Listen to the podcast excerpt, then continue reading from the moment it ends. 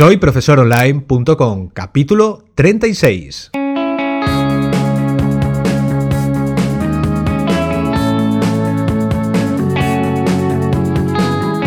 Bienvenidos al episodio número 36 del podcast para cualquier persona que desee compartir sus conocimientos y emprender en Internet al mismo tiempo, ganándose la vida con sus propios alumnos virtuales. Ya lo sabéis, mi nombre es Héctor Abril y el tema de hoy ya os aviso que me encanta porque hoy vamos a hablar sobre los mastermind donde los profesionales nos reunimos para contarnos nuestras ideas, penas y alegrías.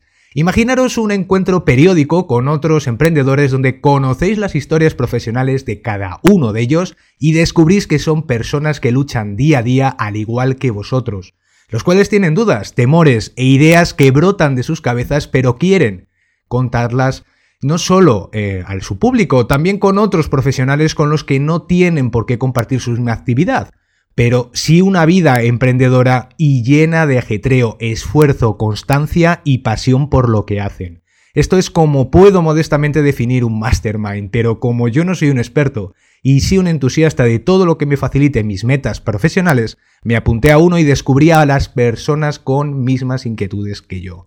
Algo de lo que yo ya no me puedo arrepentir. Y entonces nos ha parecido muy interesante traer a Paloma Reino, mi mastermind coach, y que ella nos explique a todos de qué va todo esto del asunto de los mastermind y lo beneficioso para los emprendedores. Muy buenos días, Paloma, ¿cómo va todo por allí?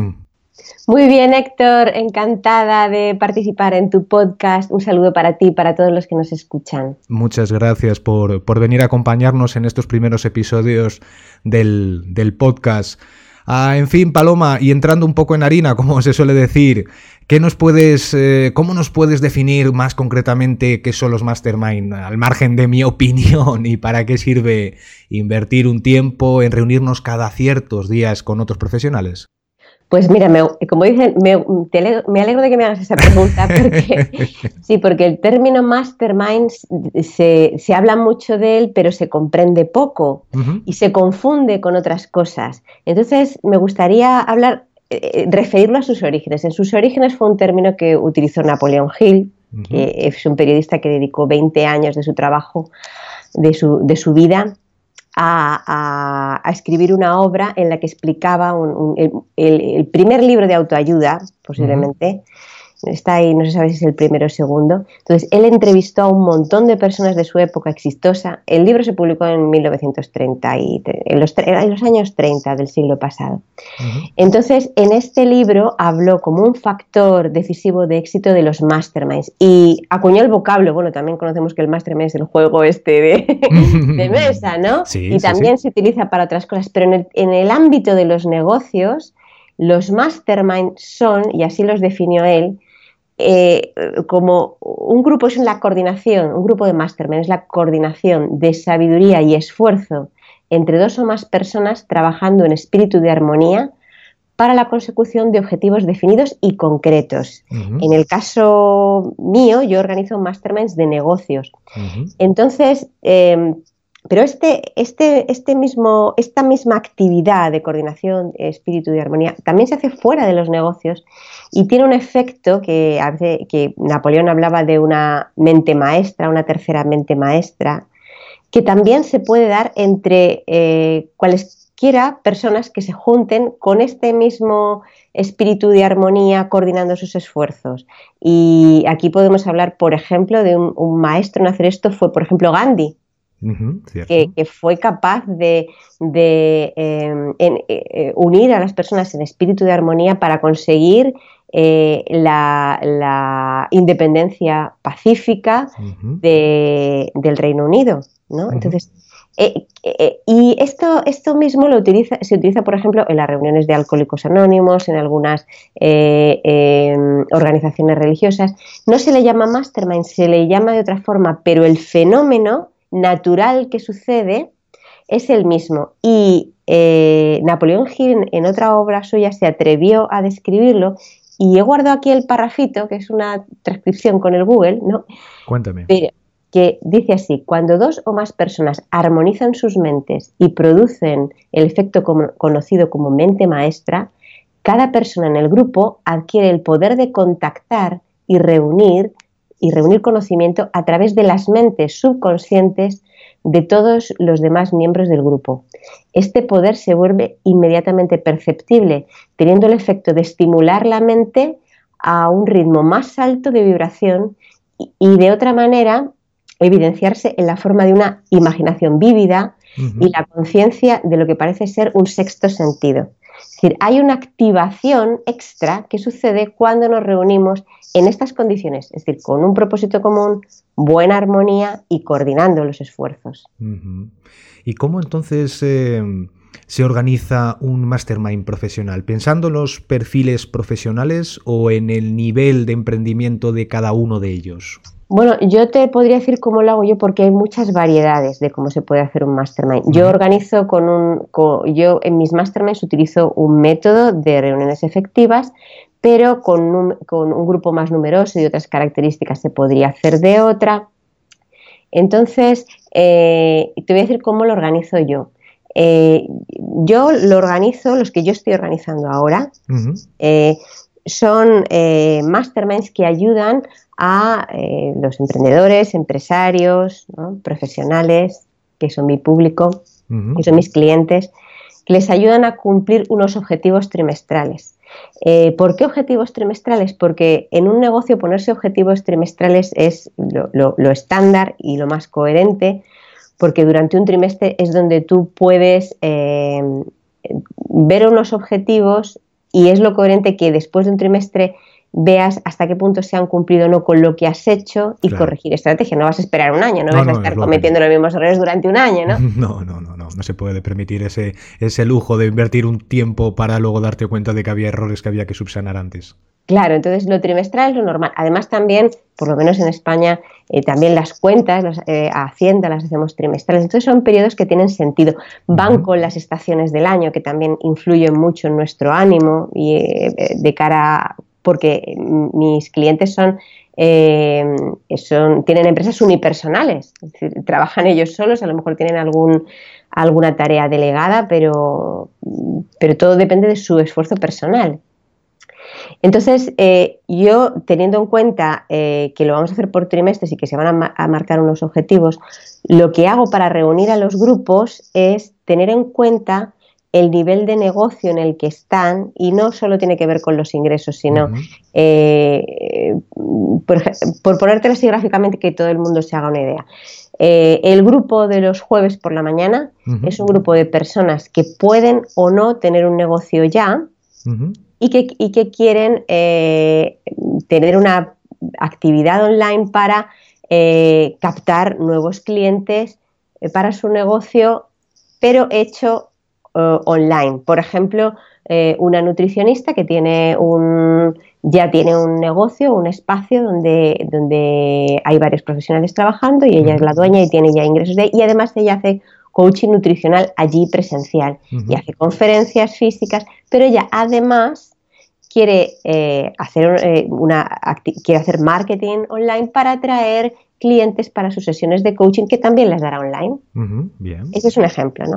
Y otras personas eh, que ni siquiera tienen una, profesión o un negocio fuera, pero quieren, están reinventándose eh, en base a sus talentos, son eh, personas que pueden ofrecer una transformación a otras personas en algún campo.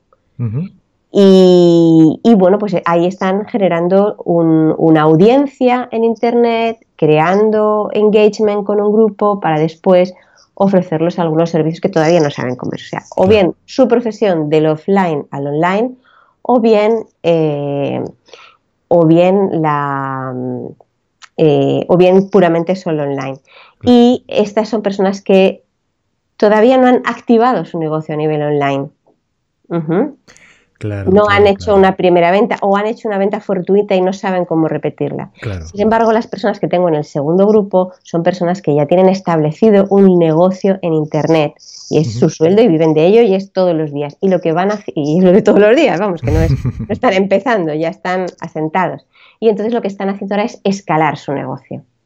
Claro. Entonces tengo una entrevista y a, cada uno pues le pongo, dime, dime. No, no, nada, nada, tranquila, tranquila. Era, eh, era por darle un poco de continuidad a, bueno, a la parte de la organización, ah, porque cada uno, con cada uno de ellos tienes, bueno, cada uno de nosotros, porque bueno, ahí puedo contar desde la experiencia personal, eh, cuando hemos hablado, que tenemos entrevistas individuales, analizamos los objetivos y luego tenemos entrevistas eh, grupales, vamos, reuniones eh, de equipo en trabajo, ¿no? Porque bueno, estamos cada uno hablando un poco de cuál es nuestra trayectoria, o buscando opinión de otros profesionales y, bueno, intentando buscar un poco de, apoyo, porque algunas veces, como bien conocemos todos, el emprendedor online se encuentra en solitario, tal vez porque se trabaja de esa manera, ¿no? Sin un equipo de trabajo o pequeñas, eh, pues como hablabas antes, ese eh, emprendedor que a lo mejor es trabaja de manera unipersonal y tiene algún otro colaborador, pero claro, no tiene que estar en el mismo, en el mismo lugar.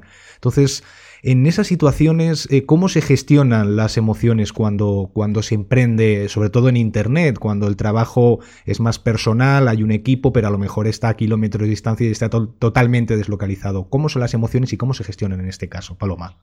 Bueno, desde luego, lo primero que hay que decir que es fundamental y eh, la gestión de las emociones es algo básico porque las emociones influyen muchísimo, muchísimo en tus resultados cuando estás tú solo. Eh, entonces, cuando estás solo, solo, solo, tú te lo guisas, tú te lo comes y tú lo padeces. ¿no?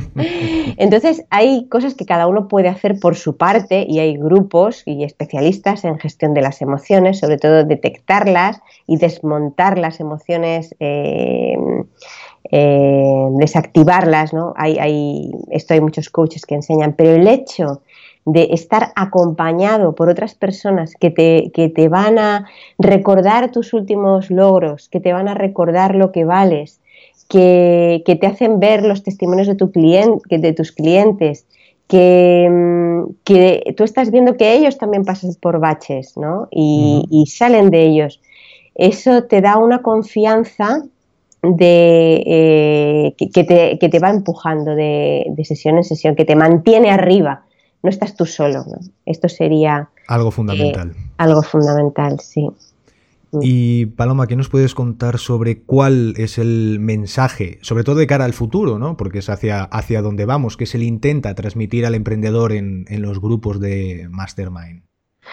pues aquí yo te, em, eh, otra, otra pregunta que me alegro que me hagas, ¿no? Porque mm. eh, esto tiene mucho que ver con, la visión que yo ahora mismo tengo del mercado de formación para emprendedores online. Eh, teníamos un momento en que en Internet no había nada de contenido, muy poco, y Google estaba favoreciendo que hubiese mucho contenido, ¿no? Y estamos con los blogs y ofreciendo muchos contenidos en los blogs, y la gente iba al contenido gratuito, ¿no? Luego se han hecho muchos cursos, muchas formaciones, Em, y, ya la gente se, ha ido, se iba concienciando de que tenía que pagar por el compromiso de, un profesional para ayudarle. Pero aún así, eh, lo, que estamos constatando es que casi nunca, solamente con la formación, la gente consigue eh, despuntar en su negocio. Necesita un seguimiento. Y el seguimiento de, un mentor individual, pagar un mentor, ¿no? Pues es muy caro. Sí. Y no siempre encuentras el mentor que encaje contigo. Sin embargo, un mastermind eh, siempre te lo, puedes tener por tu cuenta. El caso de los masterminds míos son masterminds facilitados por, una profesional, por una persona experta como soy yo, que es importante. Pero sea como fuere, eh, los masterminds son importantes eh, para apoyarnos mutuamente, para compartir conocimientos y siempre aunque no sea un mastermind perfecto O, no sea un mastermind profesional, nos va a apoyar. Tengamos en cuenta que eh, los empresarios de alto nivel eh, suelen tener masterminds. Yo cuando, cuando traigo invitados VIP, porque yo traigo personas que están por encima del nivel que, de las personas que están en mi grupo, invitadas a nuestro mastermind, eh, según las he invitado, ellos me, invitando, ellos me confiesan que ellos tienen sus masterminds. Y de hecho, en Estados Unidos hay eh, empresas que se dedican a organizar masterminds. O sea, lo que hago yo, pero a nivel empresarial, ¿no? Como Vistage y, otro grupo de Del Carnegie. Eh, no me acuerdo cómo se llama, pero eh, la marca está Del Carnegie.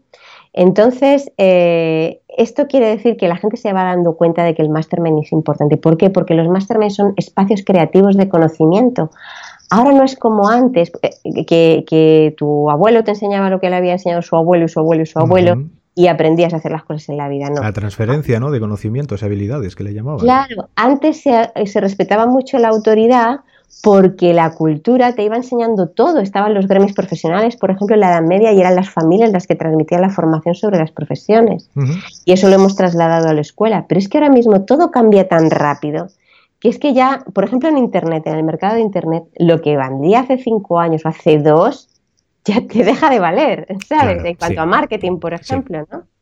Entonces, por eso es tan importante el, el, mastermind, porque eh, en el mastermind creamos soluciones nuevas a problemas actuales y a la medida de la persona que está ahí, porque cada uno de los componentes tiene distintas experiencias, distintos conocimientos y se crea ahí conocimiento. Sin embargo, y eso también vale, o sea, yo también eh, aprecio el trabajo de los expertos y los mentores, pero ellos te dan un único foco, el que a ellos les sirvió y a lo mejor no es adaptado para ti. Dice, mira, haz esto, que yo lo hice yo haciendo el blogging, pues tengo un negocio de haz blogging como yo. Y, y tú, ay, hay que hacer blogging. Y te pones a hacer blogging y no está adaptado a ti, no tiene los mismos resultados, tiene que haber una adaptación. Y el, market, y el mastermind ayuda a eso. Y respondiendo, bueno, uniendo em, las emociones con un programa que, bueno, bien conoces, el reto antisabotaje, ¿de dónde sale todo esto? ¿Cómo va unido con los mastermind? Mira, eh, una, una cosa que se dan cuenta, ¿no? que evidencian eh, las personas que están en un punto de su emprendimiento en que todavía no han consolidado su negocio, y con esto me refiero que no tienen ya mm, una, puestas, puestos los carriles de su negocio de yo me voy a comunicar de esta manera, voy a hacerlo por estos canales, eh, con este, este, va a ser mi embudo de, conversión, ¿no? Todavía están tanteando, sobre todo eh, las personas que andan así, que, y más adelante también sucede, descubren que los, se acaban dando cuenta que los principales autosaboteadores de sus proyectos son ellos mismos. Y, el, reto antisabotaje, ¿no? el reto antisabotaje consistía en que yo estuve compartiendo del tiempo que llevo en contacto con, emprendedores, sobre todo de este tipo, ¿no? En masterminds y fuera de los masterminds, en el contacto directo uno a uno, es, hice una lista de esas cosas que detecto yo que nos detienen y que nos bloquean. Muchas además. ¿eh? Sí, bueno, hay muchas. Pero bueno, como no podía aburrir al personal, pues a modo de test hice cinco vídeos en el que hablaba de cada uno de estos sabotajes, ¿no? Cómo detectarlos, o sea, qué son, cómo detectarlos y qué hacer. Y, también en el grupo Reto Antisabotaje, aparte de estos vídeos que son un modo de test, ¿no? Mira, mira a ver si te estás autosaboteando por aquí, por allá y actúa, ¿no? Y, tuvimos la colaboración, invité y, en el grupo hubo mucha participación, cada uno dar su tip antisabotaje. Eso demostraba que cada uno se daba cuenta de que se autosaboteaba y iba creando el propio, cómo salir de esos autosabotajes, ¿no? Por ejemplo, cuando viene el miedo, ¿no? El miedo a hacer algo. No, es que ahora tienes que hacer Facebook le decía, ah, yo tengo que salir ahí cara al público en directo, ¿no? Entonces, cómo eh, eso iría a mí me gusta ahora la palabra hackear, ¿no? ¿Cómo hackear ese miedo? ¿Cómo hackear este, eh, eh, el parón, ¿no? Porque el, miedo nos, nos, bloquea y nos impide continuar, sobre todo cuando trabajamos de manera eh, personal, trabajamos, trabajamos solos. La verdad que es, algo muy importante a, combatir y como tú bien dices, tenemos que, evitar que nos autosaboten teemos de alguna manera, ¿verdad? de alguna manera, ¿no? Se puede decir, para, para que nosotros al menos la parte que tenemos eh, definida de que queremos realizar un proyecto no se vea vulnerada por nuestros temores que, vayan, que vayan surgiendo. Paloma, ah, ¿cómo podemos eh, contactar contigo para, conocerte mejor, localizarte en internet, página web, redes sociales? ¿Por dónde prefieres que te contacte la gente? Por donde mejor lo podéis, me podéis conocer, que es donde más publico y más tengo actividad, es por mi propio perfil de, Facebook, aquí también tengo una fanpage, pero ahí podéis ver más contenido y, acercaros a mí como persona en, mi perfil personal, simplemente Paloma Reino. Buscáis Paloma Reino, soy Paloma Reino 9, me parece. Mm, eh, de todas formas, también el camino más seguro es que vayáis a mi página web y en mi página web están mis redes sociales, pero sobre todo me vas a conocer por Facebook. Ahí pones, haces clic en el icono de Facebook y, ahí me veis. Eh, ¿Tu página web es? palomarreino.com. Perfecto, pues tomamos nota de ello. Muchas gracias eh, por participar en el capítulo de hoy, Paloma. Muchas gracias a vosotros, muchas gracias a ti, Héctor. Un saludo. Confiamos en volver a contar contigo en, futuros podcasts y en todos los que, y bueno, en fin, y en todos los que nos escuchen y nos sigan puedan haber descubierto algo que les cambie profesionalmente para siempre como emprendedores de Internet. Y en, y fin, esto es todo por hoy. Llegamos al capítulo 36, a su final, y para el próximo vamos a continuar hablando de filosofía de vida para emprendedores. El tema a tratar va a ser el de cómo debemos de orientarnos a diversificar nuestro empeño en ser formadores. No podemos cerrarnos puertas, más bien, pues deberíamos estar pendientes de varias para evitar un posible hundimiento profesional. Todo esto lo trataremos en el siguiente programa.